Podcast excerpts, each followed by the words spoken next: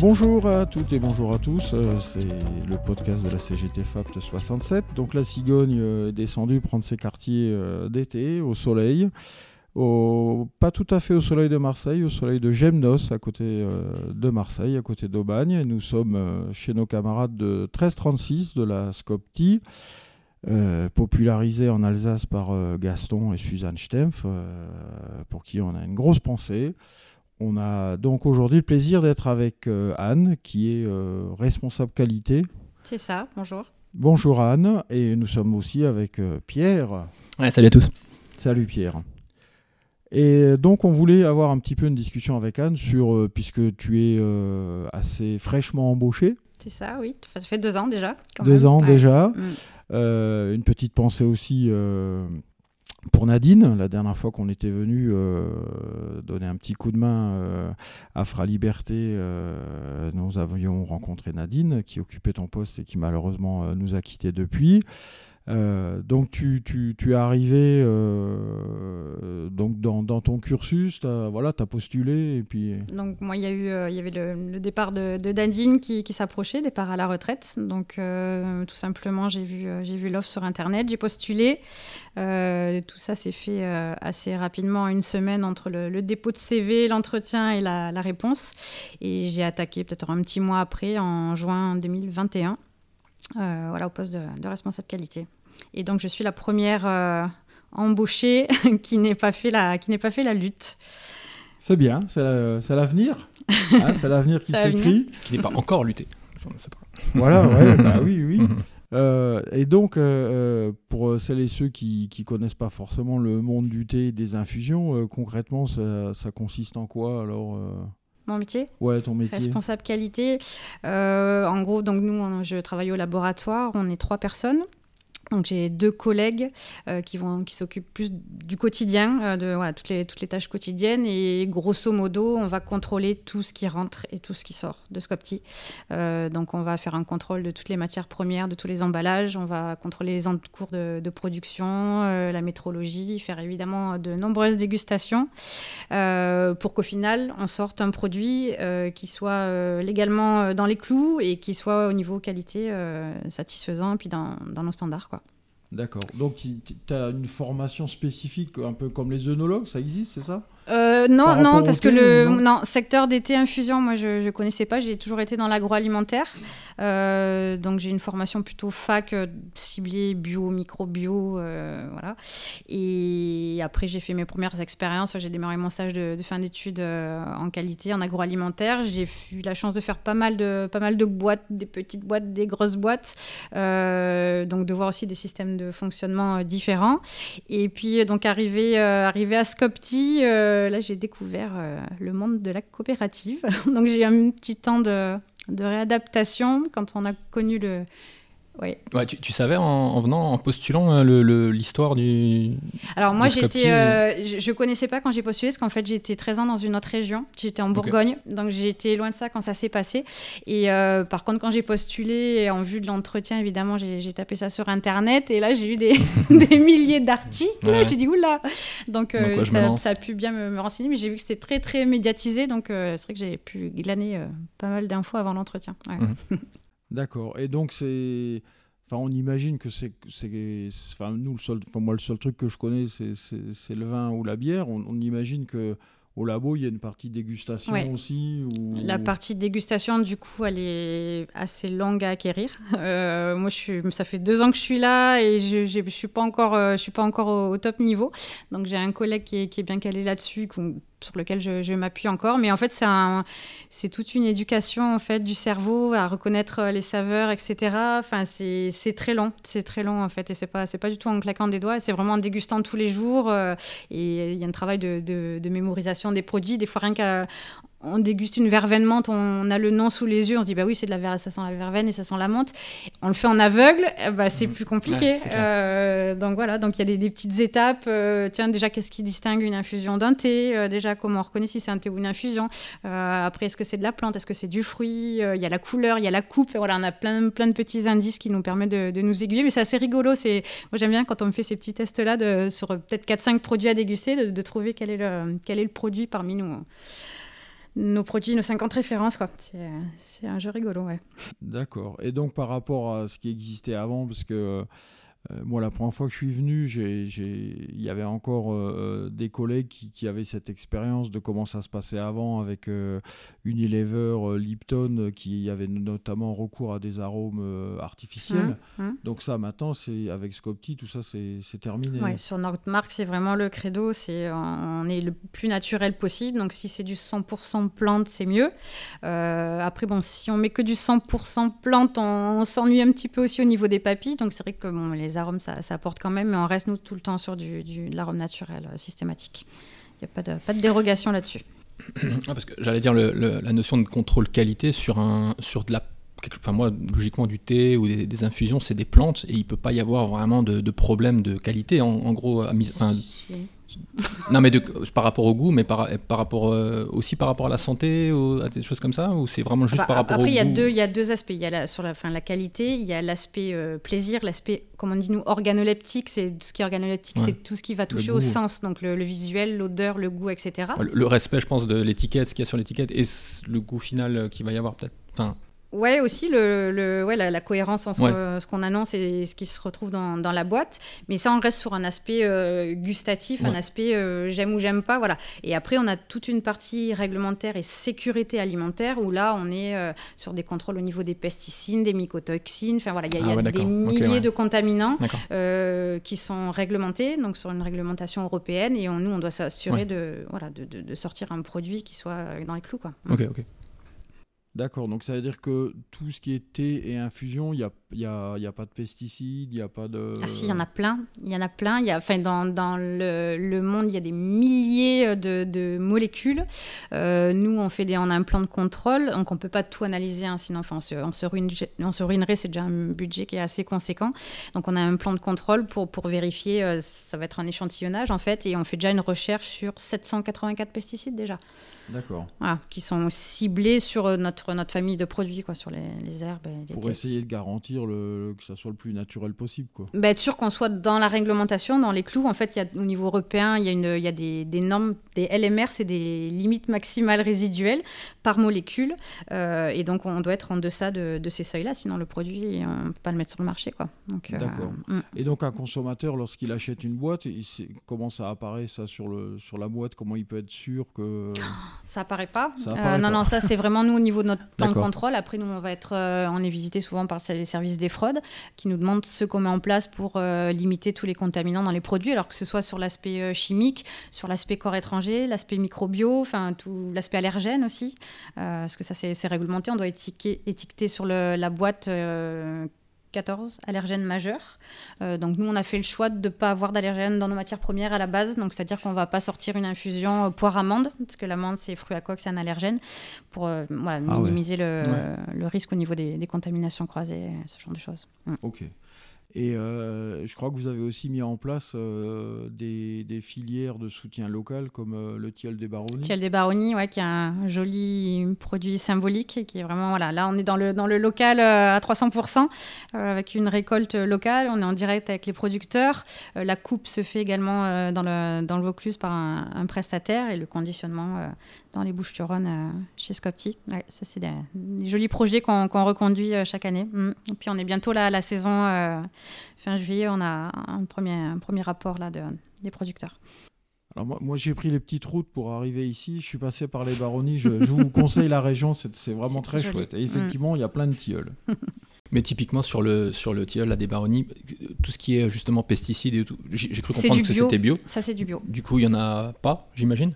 Alors le bio, on est en fait ce qu'on ce qu'on fait, on a plusieurs euh, plusieurs apporteurs, donc euh, on peut avoir euh, peut-être autour de 10-12 apporteurs, et donc chacun va ramener selon sa récolte, donc on peut avoir du, du 16 kg puis du 200 kg à côté, et en fait nous on va faire ce qu'on appelle une communelle, donc on va faire un petit échantillon représentatif en rapport de ce que chacun a apporté, et on envoie cet échantillon en analyse pour vérifier absence totale de molécules ou potentielle présence, et auquel cas après nous on doit déclarer ça auprès de notre organisme certificateur pour voir si ça passe ou pas en bio ou si ça doit être déclassé en, conventionnel.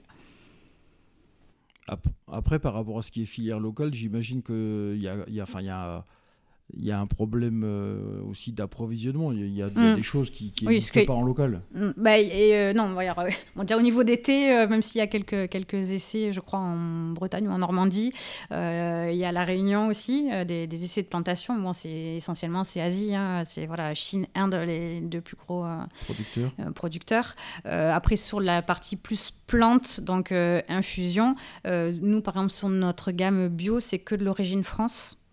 Euh, et, sur des producteurs qui sont voilà, dans, la, dans la région, sur les, départements alentours. Euh, après, on voudrait produire que de l'origine France, on aurait forcément déjà un impact sur le prix. On ne pourrait pas euh, voilà, avoir, nos boîtes à, ce prix-là. et il y aurait pas une quantité suffisante. Il y a eu à un moment donné, euh, ensuite ben, des localisations. Hein. donc euh, maintenant, c'est, elle est assez restreinte cette filière-là. Donc euh, voilà, nous, le, le tiel des baronnies, c'est, c'est symbolique, c'est pas des grosses productions, mais voilà, on dit, voilà, on met ça en avant et, on, essaye de redynamiser un petit peu ça, mais c'est pas c'est pas forcément facile après on, voit dans les dans, dans les contacts il y a des gens qui se lancent beaucoup sur du bio là quelqu'un qui s'est reconverti qui fait de la culture de de safran bio. Enfin voilà, il y a des, mmh. ça reste des toutes petites structures. Mais euh, on m'en parle à droite à gauche. Il n'y a pas longtemps, on m'a parlé de quelqu'un qui était, euh, qui était en Auvergne aussi, euh, qui se lançait dans, dans le bio. donc il y, a quand même, ça, ça, émerge quand même, mais ça prend du temps et, et ça, ça, reste des petits, des petits volumes. quoi. Mmh. D'accord. Et, et, on a les moyens de contrôler ce qui se fait en, en, Asie ou en Inde par rapport à... Alors, quand, quand on on, importe, enfin quand on se provisionne sur un produit, euh, déjà on demande des garanties euh, fournisseurs. Euh, c'est pas tiens j'ai vu là il y avait un lot de thé, j'achète le thé. Non, on, travaille avec un fournisseur qu'on connaît ou pas, on lui pose des questions, on lui demande s'il a des certifications, on, enfin on établit un cahier des charges. voilà, il y a toute un, une partie, tout un dossier qualité qui est, monté en amont. Évidemment, on va déguster le produit, voir si qualitativement déjà ça, ça passe ou pas. En plus, une fois que le, producteur est, enfin le, fournisseur est référencé, on a notre plan de contrôle, comme on l'a dit tout à l'heure, où on, teste les pesticides, enfin différents, différents paramètres pour s'assurer que le produit soit conforme à la réglementation européenne. Et sur un nouveau produit, il y a systématiquement les trois premières réceptions sont analysées. Voilà, pour pas passer à côté de quoi mmh. que ce soit, et puis se fiabiliser, se, rassurer un peu par rapport par rapport au fournisseur aussi. D'accord. Et après, le produit, euh, même s'il vient d'Asie, il doit se plier à la réglementation européenne, dans tous les cas. Donc, on a eu à un moment donné, euh, quand il y a eu il y a deux ans, euh, le, avec le, Covid, en Asie, ils ont beaucoup traité à l'oxyde d'éthylène. Donc, dans les, on a eu ça dans la farine, dans la caroube, etc. Donc, on a eu des rappels de glace dans, tous les sens, que c'est un épaississant qui est dans les glaces. nous, c'est un contrôle qu'on a mis en plus, parce qu'à ce moment-là, ben, il y a eu cette problématique-là. Donc, on a ciblé voilà, les, pays et les références à risque et on a fait un contrôle supplémentaire pour s'assurer que c'était bon. D'accord, c'est donc c'est une vigilance. Euh, c'est le, enfin franchement le, moi au niveau vraiment euh, du, labo, les pesticides c'est ce qui m'embête le plus. Ça devient en plus euh, de plus en plus dur au niveau des, des limites, etc. donc ça, ça, devient compliqué. Ça devient compliqué. Et en plus là, la, France a, comme ils n'ont pas, les pays européens n'ont pas réussi à s'entendre, la France a durci, a durci au niveau de, la lecture de l'analyse en fait. Donc on est, ça, ça, devient encore plus compliqué. Là, les appros, c'est, on est des fois, on met des clients en rupture parce qu'on ne peut pas avoir un produit qui soit dans, dans les clous. Mmh. Euh, D'accord, ah c'est à ce moment-là. Ouais, ouais, ouais. ouais.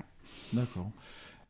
Dans, dans, les nouveautés, là, en, arrivant, on a goûté les boissons rafraîchissantes. Mmh. C'est sympa ça C'est bien Ouais. C'est frais, ça fait du bien ouais, ouais, ouais, on a bien aimé. ça rafraîchissait déjà. Ouais, ça existe aussi en, en, en produit en vrac qu'on peut, qu'on peut Alors, à, la base, à la base, c'est notre matière première euh, qui est mise dans des grosses, grosses infusettes et qui est, qui est infusée. Alors, c'est pas fait ici parce qu'on n'a pas, nous, le, la machinerie d'embouteillage. mais du coup, on prépare notre matière première dans des grosses infusettes. On envoie ça à notre prestataire, euh, bah, qui est en Alsace d'ailleurs, et euh, qui fait infuser ça, qui rajoute un petit peu de jus de fruits, de jus de raisin, de jus de citron. Donc il n'y a pas de sucre en plus et ça reste le sucre des, fruits. Et donc on, a, on s'est établi sur, sur une recette et donc on a décliné notre infusion fruits des bois et notre thé vert euh, citron. Euh, et là, il y a une, petite troisième que, que, j'aimerais bien euh, tenter, mais on, travaille dessus. Là, c'est pas c'est pas outil encore, mais qui devrait être sympa. Parce que j'ai l'impression que ton, ton, job, du coup, il est vraiment il y a deux parties. Quoi. Il y a vraiment la partie justement qualité dont tu viens de parler tout à l'heure, mm. et la partie plus goût qui doit être un peu plus intéressante, je pense, au, oui, au quotidien. Sympa, la partie R&D. Là, tester en plus, des on, trucs. fait, euh, pour les... En fait, il y a la partie euh, qualité, enfin réglementaire, euh, voilà, la, et la partie un peu recherche et développement. Donc moi, quand je suis arrivée, on, on m'a dit, euh, on m'a dit, bah, tiens, il y a certains produits, là, ça manque, ça manque de goût, ça manque de ça, etc. Donc là, il y en a des produits existants qu'on essaie d'améliorer. Euh, donc, euh, et puis, puis on essaie aussi de, sortir des références aussi. Mais j'ai peu de temps, en fait, sur la partie à à ça à cause justement de peut-être toutes les. parce que voilà, il y a beaucoup, beaucoup de demandes à côté, beaucoup de paperasse aussi. Et, ouais. J'aimerais, j'aimerais pouvoir consacrer plus de temps. Et c'est sûr que c'est sympa. Et puis on a, on a fait en interne un, panel de, de, dégustateurs où on est 13 personnes. Et puis donc voilà, on, goûte, on dit ce qui va, ce qui va pas, puis on essaie d'améliorer mm. la, recette. Donc euh, dans l'esprit euh, coopératif, voilà, ça colle complètement quoi. et puis les collègues, ils sont, ils sont pas formés spécifiquement sur les thés infusions, mais ils ont des palais euh, assez fins, ils ont des remarques plutôt pertinentes et, et c'est, c'est, pas mal. dans le résultat, on, on avance bien là. Mm. Ça nous change de notre entreprise, hein, où nous, on ne demande jamais notre ah, avis. Ouais, hein, c'est clair. Pas les produits, on teste rien. Tu fais et puis c'est tout. Quoi. il n'y a même plus de R&D chez nous. Euh, c'est clair, c'est clair. Tu, tu, disais, euh, juste peut-être une dernière, une dernière question, tu disais tout à l'heure, euh, avant qu'on qu'on commence l'enregistrement, que vous vous situez à peu près au, milieu en termes de qualité peut-être, je sais pas, mm. bon, bref, de, gamme, prix, de gamme. De gamme, Qu'est-ce qui, qu'est-ce qui différencie quelque chose qui serait plus de plus haute qualité ou plus cher de, de vous, tu vois. En, gros, euh, qu'est-ce qu'il faudrait changer ou c'est bah, quoi C'est la qualité même du thé, par euh, exemple Alors c'est déjà au niveau du conditionnement. Souvent dans les épiceries fines, c'est beaucoup de vrac. Quand on va chez les herboristes, donc c'est-à-dire qu'on a une feuille qui est plus grosse, euh, donc qui est de meilleure qualité parce que forcément plus on coupe la feuille, plus elle perd quand même En, qualité. donc souvent c'est des voilà c'est du produit vrac, donc il y a une coupe différente.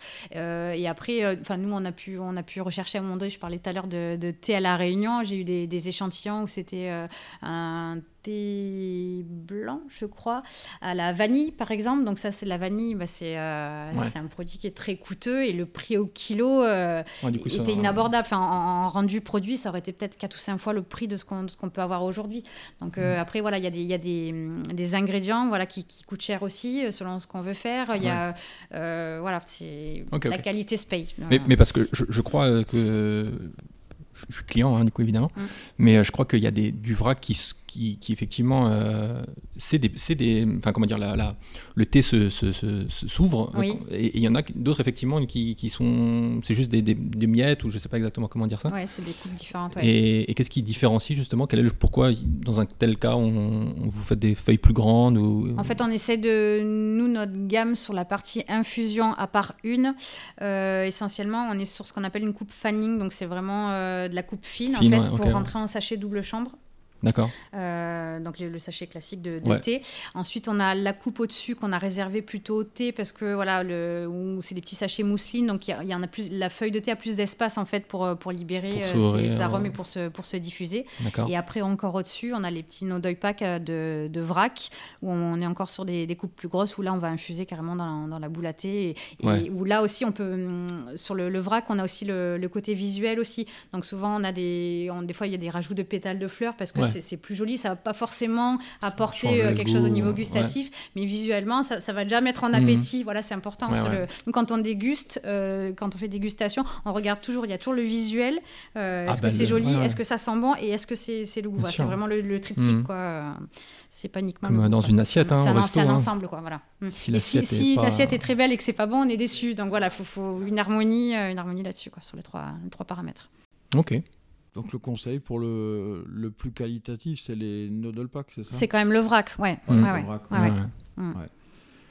Ben, on précise que euh, tous ces produits, euh, vous les retrouverez sur euh, www.1336.fr. Hein, c'est tout simple.